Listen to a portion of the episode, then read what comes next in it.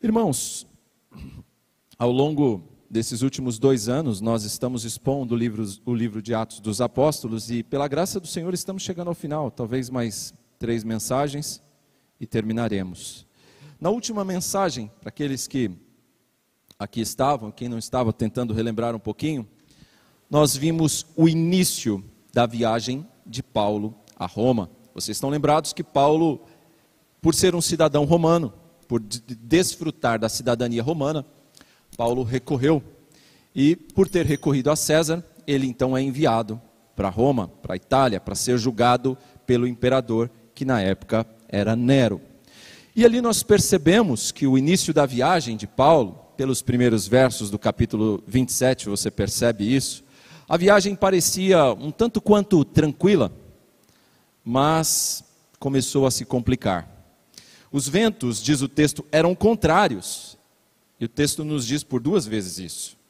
E diz ainda, até o verso 12, mais duas vezes, que eles enfrentaram muitas dificuldades, de modo que tiveram que mudar a rota, tiveram que fazer um caminho que não era o rotineiro, devido às dificuldades climáticas. Isso deflagrou uma série de problemas para a viagem, porque aquela viagem acabou demorando muito tempo, demorando tempo muito além do estimado e fazendo com que eles estivessem em alto mar, num período do ano em que não era comum viajar, por conta dos riscos de ventos muito fortes naquela região. Foi o que aconteceu. Com isso, aquela viagem que parecia tranquila tornou-se extremamente perigosa. E Paulo avisou sobre os riscos daquela viagem. Mas o piloto do navio, o dono do navio, que eram homens certamente muito experientes, estavam acostumados a fazer esse, aquele percurso. Eles aconselharam o centurião Júlio, que era quem dava a palavra final naquele navio, se iriam em, seguiriam viagem ou se paravam por ali. Eles então aconselharam o centurião Júlio a prosseguir para que chegassem até Fenice, 60 quilômetros dali. Não era difícil chegar em Fenice com bons ventos, em pouco tempo eles estariam em Fenice, e Fenice era um porto mais adequado para eles passarem ali o inverno. Não só o dono do navio e o comandante do navio, o piloto, deram esse conselho.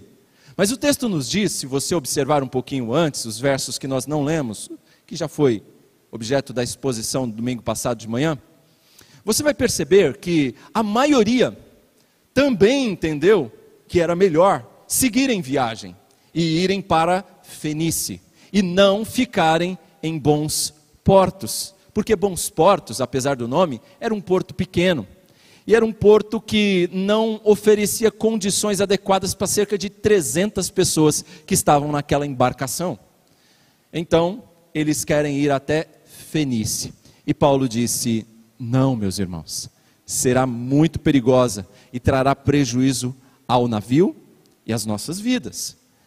Mas estaria Paulo errado e a maioria certa? é o que nós vamos ver, o que vai acontecer nessa viagem.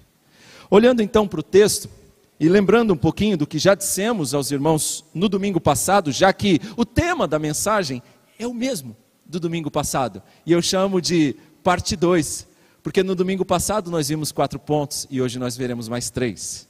No domingo passado, eu disse aos irmãos que estavam aqui pela manhã que a nossa vida pode muito bem ser comparada com uma grande e emocionante viagem de navio, assim como esta experimentada pelo apóstolo Paulo no texto que nós acabamos de ler. E para essa viagem, nós precisamos saber de algumas coisas. E o que nós já aprendemos para esta viagem? Nós aprendemos que Deus sempre nos suprirá companhia. Paulo foi suprido ali companhia, porque gente precisa de Deus, mas gente também precisa de gente. E Deus proveu companhia. E Ele também é a nossa companhia, e Ele está sempre presente. Nós falamos sobre isso. Outra lição é que Deus também nos supre durante a viagem. Ele supre as nossas necessidades. E nós vemos como Deus usou a vida de tantos homens para suprir as necessidades de Paulo ao longo da viagem. Se você chegar em casa depois e ler os 12 versículos, que nós não lemos aqui, do verso 1 ao 12, você vai perceber isso. Mas não para por aí. Até aí está indo tudo bem, mas acontece que o texto também deixa claro que haverá ventos contrários durante a viagem. Então, é bom saber que Deus supre, é bom saber que nós teremos companhia, mas nós também precisamos saber que haverá ventos contrários ao longo da viagem, haverá dificuldades, e ele diz sobre isso. E veja bem, quando isso acontecer, não basta apenas nossa experiência para a viagem. Nós precisamos seguir uma direção e essa direção, ela não é a nossa experiência que vai ditar o melhor rumo. Nós precisamos ser direcionados por Deus. E Paulo estava sendo direcionado por Deus. E por isso eu digo que ele tinha razão, enquanto a maioria, os outros todos, estavam errados. Só assim, meus irmãos, seguindo a direção do Senhor, nós vamos chegar com segurança ao destino desejado. Hoje, nós vamos observar três pontos importantes que precisamos saber para a viagem. E que o texto nos fala. O primeiro deles é: vento suave pode ser sinal de tempestade logo à frente. Olha comigo de novo para o verso 13 até o 17. Começando a soprar suavemente o vento sul, eles pensaram que havia obtido o que desejavam. Por isso, levantaram âncoras e foram navegando ao longo da costa de Creta. Lembra-se que eles estavam tranquilos ali, naquele impasse: vamos ou não vamos? E eles decidiram ir e sair de bons portos e ir até Fenícia. E começou a viagem. E o texto diz que o vento soprava suavemente. E olha o que diz em seguida, verso 14: Pouco tempo depois, desencadeou-se da ilha um vento muito forte, chamado Nordeste. Não é só hoje que os tufões, e esse vento muito forte era um tufão, não é só de hoje que esses tufões tinham nomes. Naquela época já tinha. No caso deste aqui, se você tiver com a ara na mão, você vai ver que o nome desse tufão era bem conhecido, era o Euroaquilão. Né? Era um tufão. E era comum. Mas acontece que ele se desencadeou com muita força, e o texto diz que o navio foi arrastado pela tempestade, sem poder resistir o vento. Assim cessamos as manobras e ficamos à deriva. O texto continua dizendo: Passando ao sul de uma pequena ilha chamada Clauda, foi com dificuldade que conseguimos recolher o barco salva-vidas. Levantando, lançaram mão de todos os meios para reforçar o navio com cordas. E temendo que ele encalhasse nos bancos de areia de Sirte, baixaram as velas e deixaram o navio à deriva. Eu acabei de dizer aos irmãos, que aqui na, na contextualização da mensagem, que a maioria dos que estavam no barco entenderam que era melhor seguir viagem para Fenice. E lá eles passariam o inverno, não continuariam a viagem porque, já disse aos irmãos, viajar no inverno era extremamente perigoso. E esse inverno ia durar ali até o final de janeiro, começo de fevereiro, quando eles então poderiam retomar com segurança a viagem. Então todos pensaram: é melhor ir até Fenice, porque em Fenice a gente fica mais acomodado, mais seguro, mais confortável. Porém, Paulo aconselhou que eles ficassem ficassem em bons portos, apesar de ser pequeno e não tão confortável. Era muito arriscado continuar, e Paulo diz: se continuarmos, teremos danos. Pelo verso 13, nós ficamos sabendo que eles começaram a viagem. E logo que começaram, como é que o vento soprava? Suave. Suave. Você não tinha dificuldade. Tudo o que eles precisavam era isso: vento suave. E com vento suave, calmamente, logo eles chegariam em Fenice. Mas não demorou para que aquela brisa suave passasse e cedesse lugar a uma grande tempestade, um tufão. E é o que acontece. E o verso 14, que acabamos de ler, nos diz que esse vento era muito forte, era um vento conhecido chamado de nordeste ou euroaquilão, acompanhado de uma tempestade. Você já pegou tempestade na estrada? Eu não, nunca viajei de navio, mas eu só de imaginar eu já fico com medo. Eu já fui uma vez para a Bahia de carro. E os irmãos que me conhecem sabem que eu gosto de dirigir. E gosto de dirigir bastante. E, e, e não importa se é dia ou é noite. E, e não tem coisa pior do que pegar a estrada com chuva à noite. E aí você imagina na estrada, numa grande tempestade, num lugar que você não conhece, à noite, numa rodovia sem sinalização e com neblina. Você não enxerga mais do que meio metro à frente. E você começa a andar morrendo de medo a 10 por hora numa rodovia e não sabendo se você vai ser atropelado por um caminhão que vem atrás ou se você bate com um de frente. É desesperador estar no meio de uma tempestade que parece que vai virar o carro e não enxergar nada. Agora eu fico pensando, imaginem, meus irmãos, o que é estar dentro de um navio que está a ponto de afundar era o que estava acontecendo aqui. Sendo chacoalhados de um lado para o outro, totalmente sem qualquer controle mais da embarcação. O texto nos diz que o barco estava à deriva, diz o verso 15, cada vez mais longe de Fenice. Queriam chegar tranquilamente, tudo dizia que eles iriam chegar tranquilamente em Fenice. O vento suava, era, soprava suave mas eles foram lançados cada vez para mais longe de Fenice e nunca chegaram em Fenice. O texto diz que quando eles estavam próximos de uma ilha, sul de uma região chamada Clauda, eles conseguiram, veja bem, com dificuldades, recolher o barco salva-vidas. É o que diz o texto. Era comum a embarcação, esses navios, carregarem barcos salva-vidas com eles. E aquele barco salva-vidas já estava quase afundando. E eles percebendo isso e sabendo que se tivessem chance de sobreviver, aquele barco seria usado, eles mais do que depressa, com dificuldades, diz o texto, quando conseguiram, recolheram aquele barco salva-vidas. É o que nos conta aqui a passagem bíblica. Meus irmãos, depois disso, o que eles fizeram? O texto continua contando para nós. O que mais eles perceba a emoção aqui Passando ao sul de uma pequena ilha chamada Clauda, verso 16, foi com dificuldade que conseguimos recolher o barco salva-vidas. Levantando, lançaram mão de todos os meios para reforçar o navio com cordas. Pensem vocês sendo jogados de um lado para o outro no meio de um mar.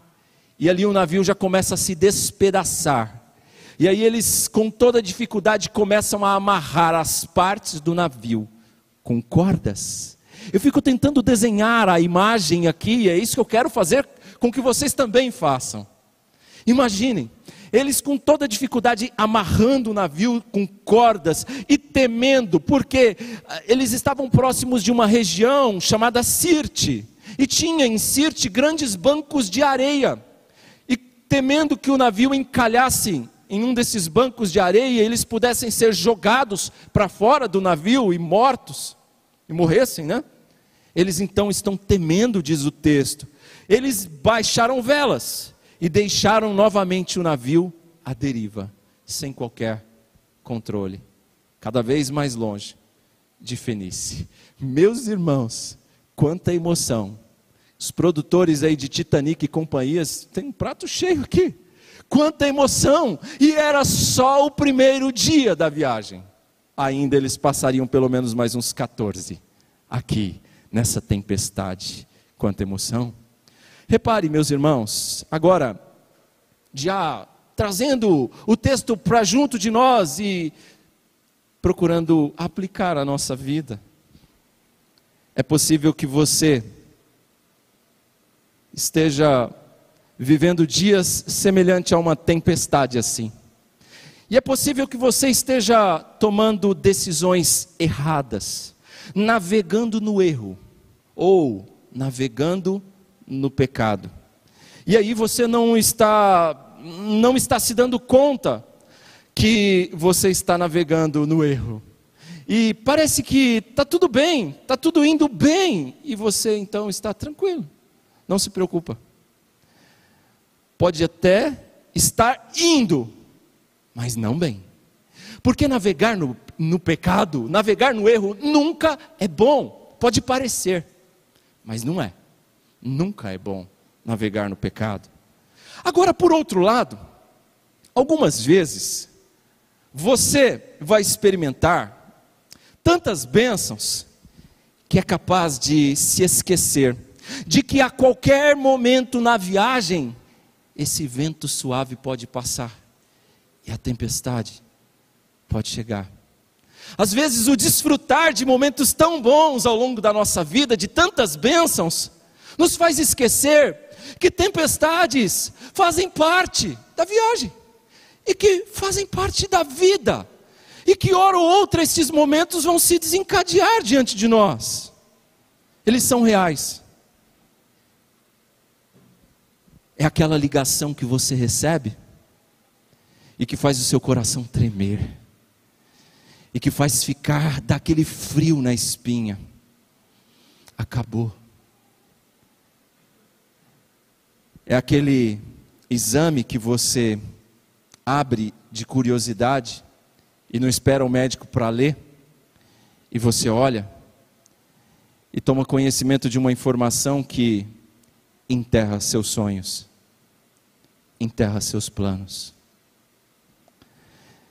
É aquela situação que você descobre, aquela informação que você não precisava saber agora, mas você sabe. E você desejaria estar sonhando, para que aquilo não fosse verdade. São tempestades assim, que são frequentes ao longo da nossa vida. E nós precisamos estar preparados para enfrentá-las. O reverendo Hernandes, no seu livro de Atos, ele diz algo muito interessante que eu quero citar aqui para os irmãos. Ele diz assim: Por não ouvirem os conselhos de Paulo, todos se viam em apuros. Certamente deve ter havido ali um bochicho dentro do navio, zombando dos conselhos de Paulo. O vento brando faz muita gente confundir as circunstâncias da vida. Por um momento parecia que Paulo estava errado e a maioria estava certa. Se você pudesse ver a cara feia do diabo e as tentações, jamais você cairia nelas. Se um jovem pudesse ver a destruição que as drogas provocam, jamais cairia nas lábias dos traficantes. Se um homem pudesse ver a vergonha em que cai um viciado no alcoolismo, ele jamais tomaria o primeiro gole. O diabo é um mentiroso.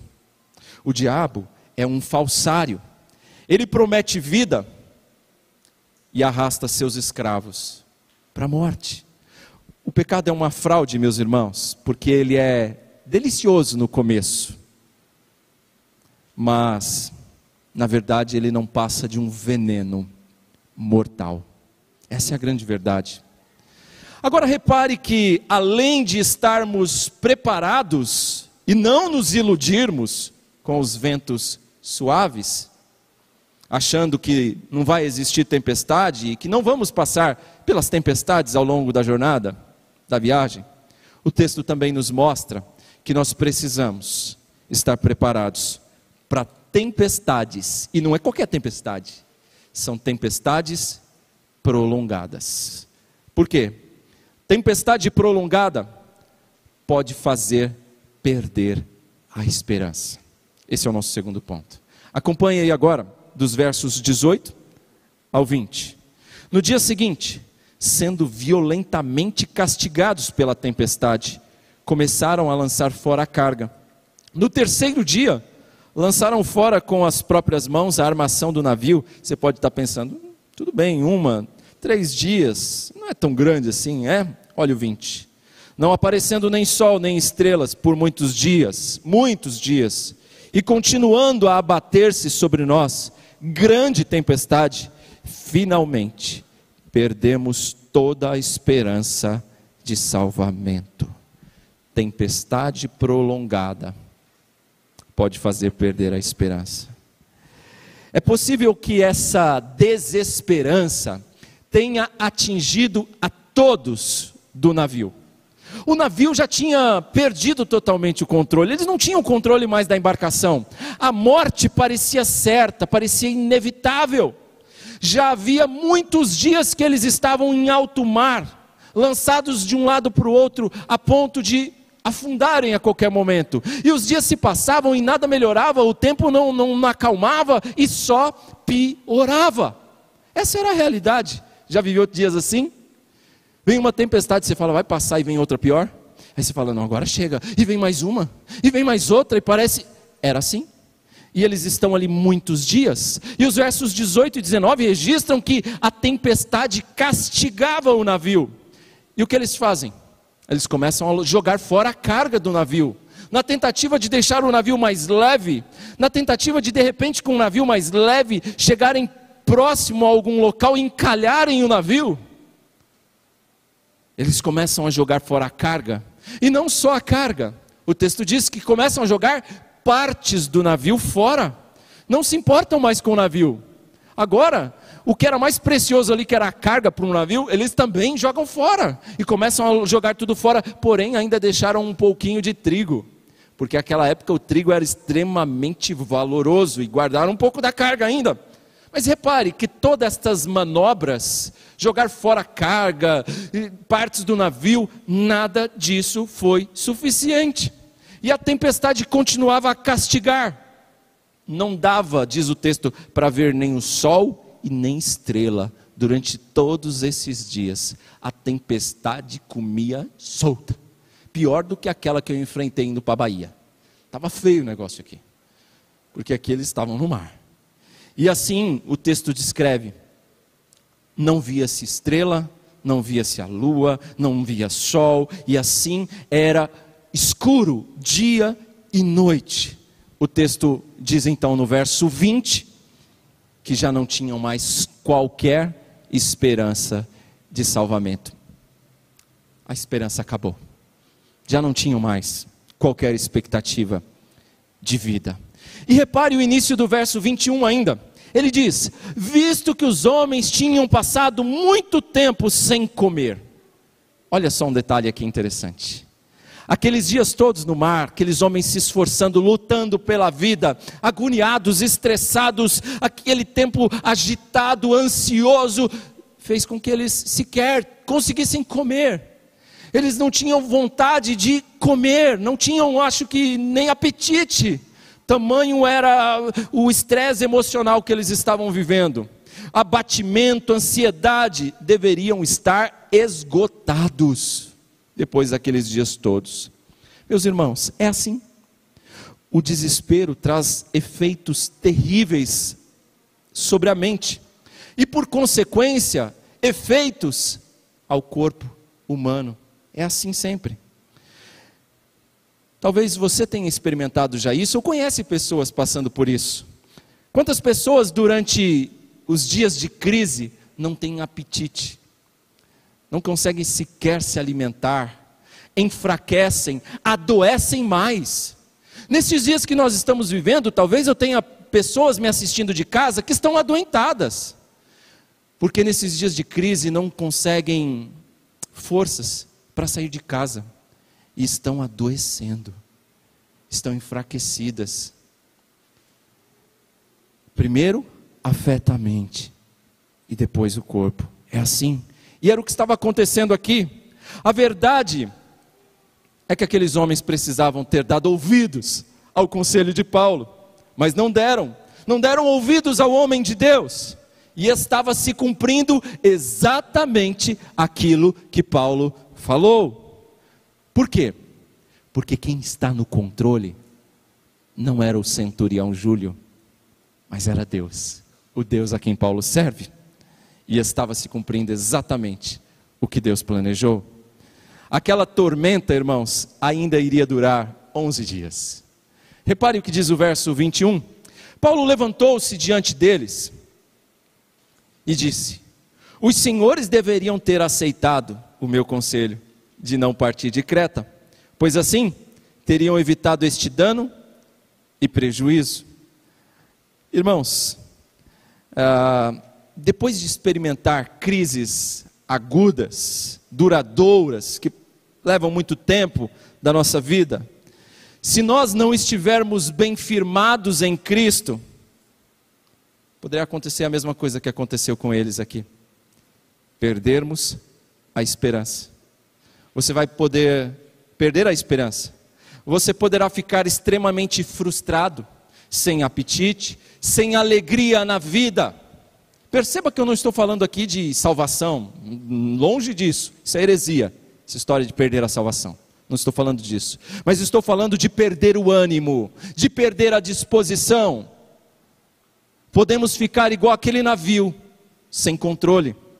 E há situações na nossa vida em que nós nos sentimos exatamente assim, sem controle.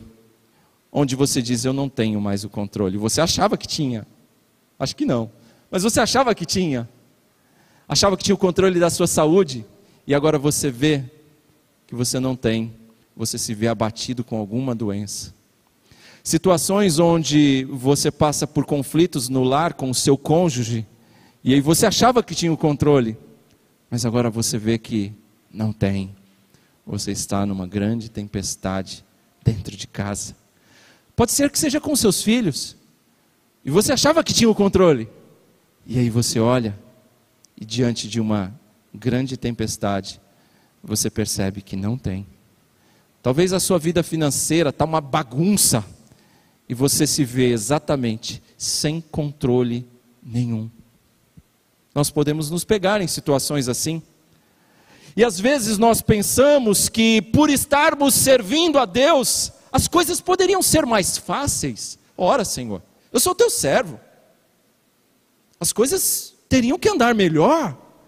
E nós temos a tendência, irmãos, de achar que estamos sendo abençoados por Deus só quando tudo está indo bem. Só quando está indo tudo uma maravilha, sem problemas, sem dificuldades. E isso não é verdade. Porque as Escrituras nos ensinam que o poder de Deus se aperfeiçoa na nossa fraqueza. As Escrituras também nos ensinam que todas as coisas, e quando diz todas, é todas, cooperam para o nosso bem, para o bem daqueles que são chamados segundo o seu propósito. Romanos 8, 28 até mesmo as tempestades, até mesmo esse naufrágio que vai acontecer, a gente vai ver isso depois, vai contribuir, vai colaborar para o bem do apóstolo Paulo e da causa do reino de Deus. A palavra de Deus não falha, e o Senhor será glorificado aqui. Por fim, irmãos, além do cuidado e do preparo que devemos ter para enfrentar as tribulações na viagem, o texto também nos mostra, em terceiro lugar, que Deus nos encoraja e devemos encorajar a outros. Nós vamos ver isso a partir do verso 21 até o 26, é o nosso último ponto. Veja aí. Visto que os homens tinham passado muito tempo sem comer, Paulo levantou-se diante deles e disse: Os senhores devem ter deveriam, deviam ter aceitado o meu conselho de não partir de Creta, pois assim teriam evitado este dano e prejuízo. Mas agora recomendo-lhes que tenham coragem, pois a nenhum de vocês, pois nenhum de vocês perderá a vida, apenas o navio será destruído. Pois ontem à noite apareceu-me um anjo do Deus a quem pertenço e a quem adoro, dizendo-me: Paulo, não tenha medo. É preciso que você compareça perante César. Deus, por sua graça, deu-lhe a vida de todos os que estão navegando com você. Assim, tenham ânimo, senhores. Creio em Deus que acontecerá do modo como me foi dito. Devemos ser arrastados para alguma ilha. Notou? Deus encorajando o apóstolo Paulo. Então, esse é o terceiro e último ponto. Deus nos encoraja. Para quê? Só para nós sermos encorajados? Não, para mais do que isso, para você encorajar a outros. É exatamente isso que acontece aqui com o apóstolo Paulo. E aqui, irmãos, o texto registra que de forma extraordinária, mais uma vez, como aconteceu lá em 23, Atos 23, verso 11, Deus encorajou o apóstolo Paulo, e aqui mais uma vez, extraordinariamente, Deus vai encorajar Paulo mais uma vez, e ele será usado para encorajar os demais passageiros daquele navio. Meus irmãos, Paulo era homem como nós. E também estava com medo. Todos ali estavam com medo. Paulo estava com medo também. Porque senão o anjo não, dizia, não diria para ele: não tenha medo. Se ele não tivesse. Não tenha medo. Porque ele também tinha. Ele também precisava desse encorajamento. Ele também precisava disso, assim como os demais passageiros. E Deus proveu isso. Há quem diga, olhando aqui para o verso 21, que Paulo está dizendo assim: olha aí para o verso 21. Está parecendo aquela frase de mãe: Eu te disse, eu falei, né? Quando mãe fala, parece praga, né? Que pega, acontece, não é assim? Quando mãe falou, oh, meu, é melhor obedecer. Mãe falou, não vai, não vai. Porque quando mãe fala, né? Não é, Amanda? Acontece. Então, está parecendo o que Paulo está dizendo aqui. Eu te disse. Você está vendo? Eu avisei, né? Tem muitas pessoas que dizem que Paulo está aqui falando isso, né? Na verdade, irmãos, me parece que Paulo, hum, ele era humano e pecador como todos nós, eu sei disso. Mas eu não penso que Paulo estava revelando o seu lado ser humano caído aqui, querendo provar que ele estava com a razão. Não penso que Paulo estava pensando nisso. Mas o que Paulo quer mostrar é a sua autoridade. É que ele fala da parte de Deus. E por que penso assim, irmãos? Pelo que ele vai dizer em seguida. Ele vai falar em seguida da visão que ele tem. E então ele precisa mostrar que o que ele vai dizer merece crédito, merece atenção, que ele tem autoridade para falar, que de fato ele experimentou essa experiência extraordinária.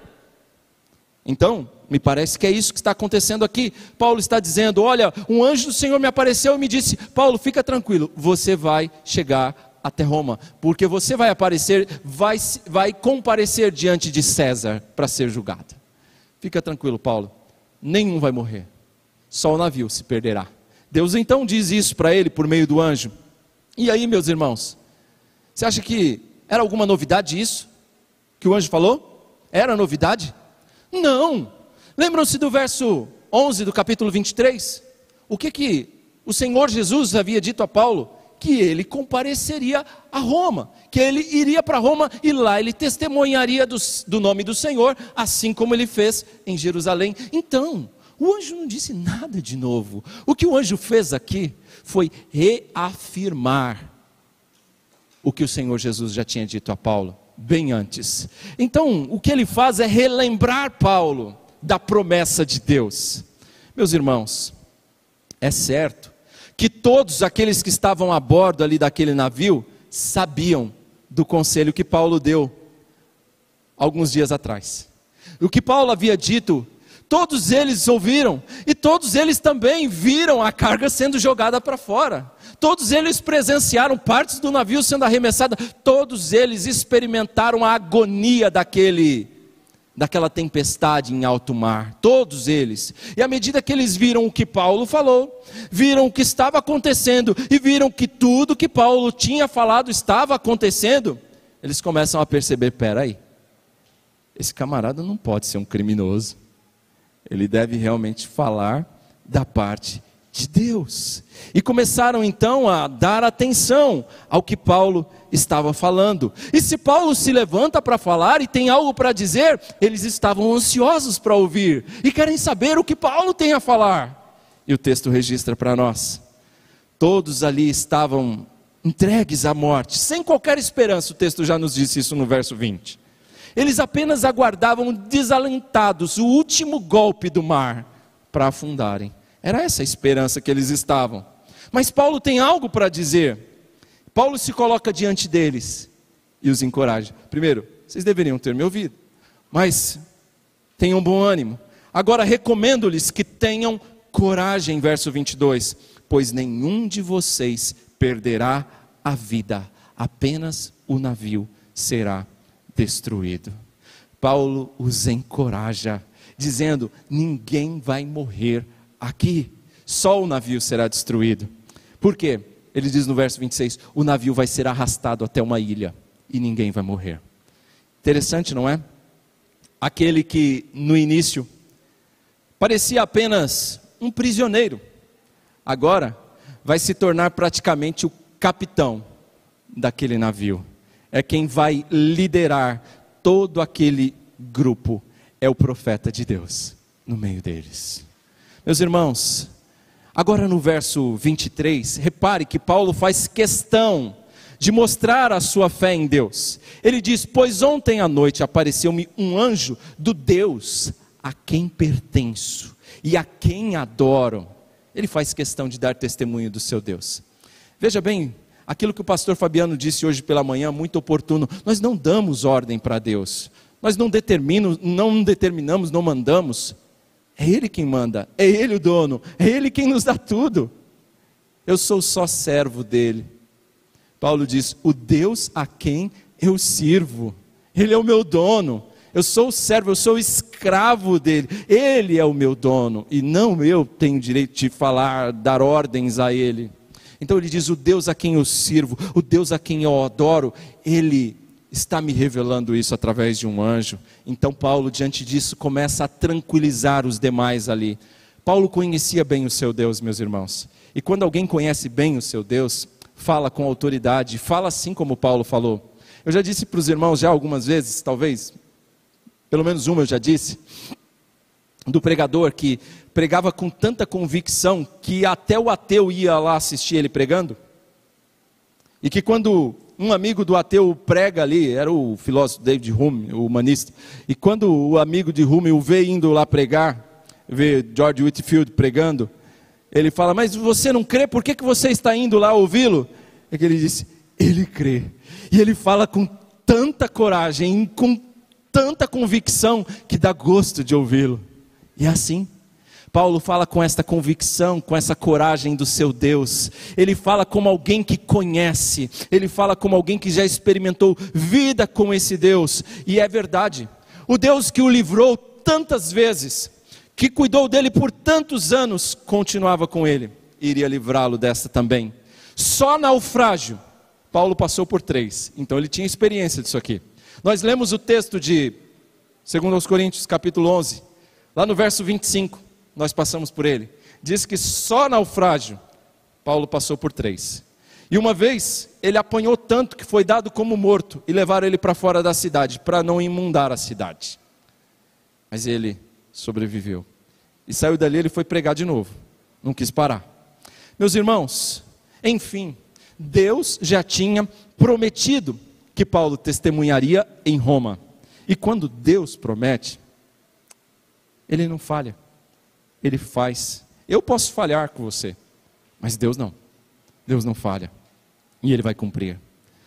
A bênção na vida de Paulo, Deus cuidando de Paulo, livrando Paulo, a bênção na vida dele vai fazer com que isso abundasse e alcançasse todas as pessoas dentro daquele navio os ímpios seriam abençoados por conta da presença do servo de Deus naquele navio. Quantos ímpios são abençoados pela sua presença lá no seu trabalho? Você está cercado de ímpios lá. Eles são abençoados por causa da sua vida lá. Você tem sido bênção na vida das pessoas onde você está inserido? Você tem sido dor de cabeça para os outros? Hã? Esse texto nos ensina também isso. Eu quero concluir dizendo: mantenha sua fé firme, mantenha sua confiança ao longo da viagem. Nenhuma tempestade, por mais forte que seja, pode impedir Deus de concluir os planos que Ele tem para você. Enquanto Deus tiver algo para fazer na sua vida, meu irmão, minha irmã, não tem coronavírus, não tem câncer, dengue, o que for que vai te tirar dessa terra. Enquanto Deus tiver planos para você, você não vai morrer não. Não somos Peru, né, que morre na véspera. É assim? Então, pois é, enquanto Deus tiver planos para nós, nada vai poder tocar a nossa vida lembre-se disso. E não há tempestade que o nosso Senhor Jesus Cristo não seja poderoso bastante para acalmar. Estão lembrados, Jesus no barco com seus discípulos e eles desesperados e Jesus acordou e acalmou. É assim. Não há tempestade, não há tufão que Jesus não possa acalmar. Agora repare que o testemunho e a postura de Paulo, como um servo fiel do Senhor, encorajou todos que estavam naquele navio. Meus irmãos, que aplicação nós tiramos daí então? Que em nossas tempestades, meus irmãos, lembremos que somos servos de Deus, assim como Paulo, e que assim como Paulo, sejamos instrumentos nas mãos de Deus para encorajar as pessoas que estão próximas de nós. Não, talvez não haja algo tão valioso quanto o encorajamento que você pode dar a pessoas que estão vivendo tensas nesses dias de pandemia. Nesses tempos modernos em que as pessoas andam tão tensas, você precisa de ser um encorajador. Você precisa de ser uma voz que encoraja. E não aquele que aponta o dedo e sabe reclamar. Isso qualquer um faz. Qualquer um. Por pior pecador que seja, sabe reclamar. Até criança, já nasce reclamando, não é? Mas o desafio é para que você seja um encorajador. Será que você pode ser visto como um encorajador? ou como um murmurador, que só acha defeito em tudo? Um reclamador, um desencorajador. Como é que eu posso te enxergar? Como é que Deus vai te achar hoje? Há tantas pessoas aí próximas de você para serem encorajadas, e aqui também. Talvez um irmão idoso, que já não se sente útil mais, mas é sim útil e tem uma experiência valiosa para compartilhar com a gente, e você pode encorajá-lo. Talvez seja aquela pessoa tímida que tem aquela autoestima lá no chão. E você precisa encorajar. Talvez seja aquela pessoa desanimada que está a um ponto já de ficar em casa e se trancar e não aparecer nunca mais aqui. E você pode encorajar. Já parou para pensar? Que você seja esta voz de encorajamento na vida do teu irmão. Que sejamos sinceros encorajadores e que façamos conhecida a nossa fé em meio às tribulações que passamos. Mais um. Mesmo quando estamos fazendo a vontade de Deus, irmãos, e também a nossa muitas vezes, nós vamos encontrar tempestades pelo caminho. Repare que o fato de você fazer a vontade de Deus não significa que não vai ter tempestade. Vai ter também não significa que a tempestade é sinônimo de que Deus não está se agradando de você. Às vezes Ele próprio enviou a tempestade para te moldar, para fortalecer a sua fé, para que a sua fé não seja aquela fé rasinha, mas que seja profunda, e é nas adversidades que a fé ganha profundidade. Podemos não enxergar bem na tempestade, igual eu disse a vocês naquela minha viagem para a Bahia. Ah, chegando já, saindo de Minas Gerais, chegando lá na Bahia, lá no sul da Bahia. Não enxergava nada. É assim.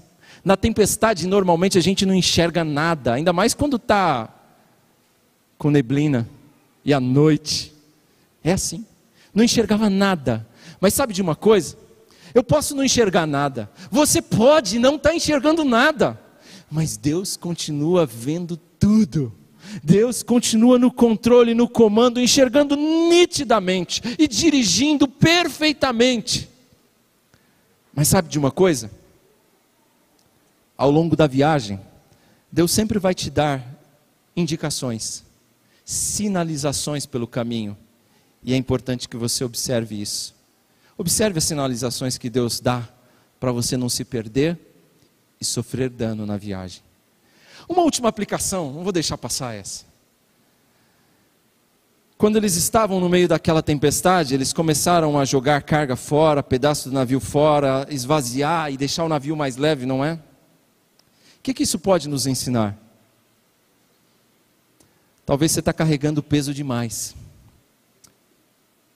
Isso nos ensina sobre prioridades, irmãos. Suas prioridades. Talvez você está carregando coisa demais. Isso está te atrapalhando. Você não vai levar tudo isso. Isso não vai te ajudar em nada. Talvez seja a hora de você se dispor de algumas coisas para chegar em segurança.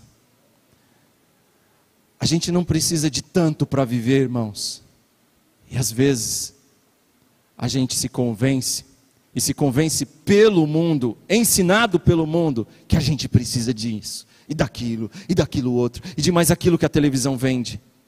E a gente carrega a nossa vida com tanto trambolho, com tanta coisa desnecessária. E é hora de começar a descarregar, jogar coisa para fora, joga para o mar e vai. Senão você não vai conseguir viajar. Eu lembro da história, eu estou falando demais já, né? Mas hoje está cedo. Hoje está cedo. Você já viu macaco sendo caçado? Como era nos tempos antigos? Cavava aquele buraquinho lá na árvore, no meio de uma rocha, e botava lá um leite, uma banana, alguma coisa, e o macaco ia lá e apanhava, não é? Mas você eles faziam um orifício pequeno, que só cabia a mão do macaco apertada. E o macaco via, e quando ele via, botava a mão no buraco, não vou sair daqui, botava a mão no buraco, apanhava, quando ele abria a mão e apanhava e grudava aquela fruta, aquele copo, ou seja o que for a garrafa, ele fechava a mão, a mão não sai, fica entalada. Estava preso. E o macaco era abatido. Talvez você esteja preso a muitas coisas. E enquanto você não largar, você não vai conseguir seguir viagem tranquilo. Fica essas lições para nós. Que o Senhor, através do seu Espírito, continue a nos ensinar. Amém?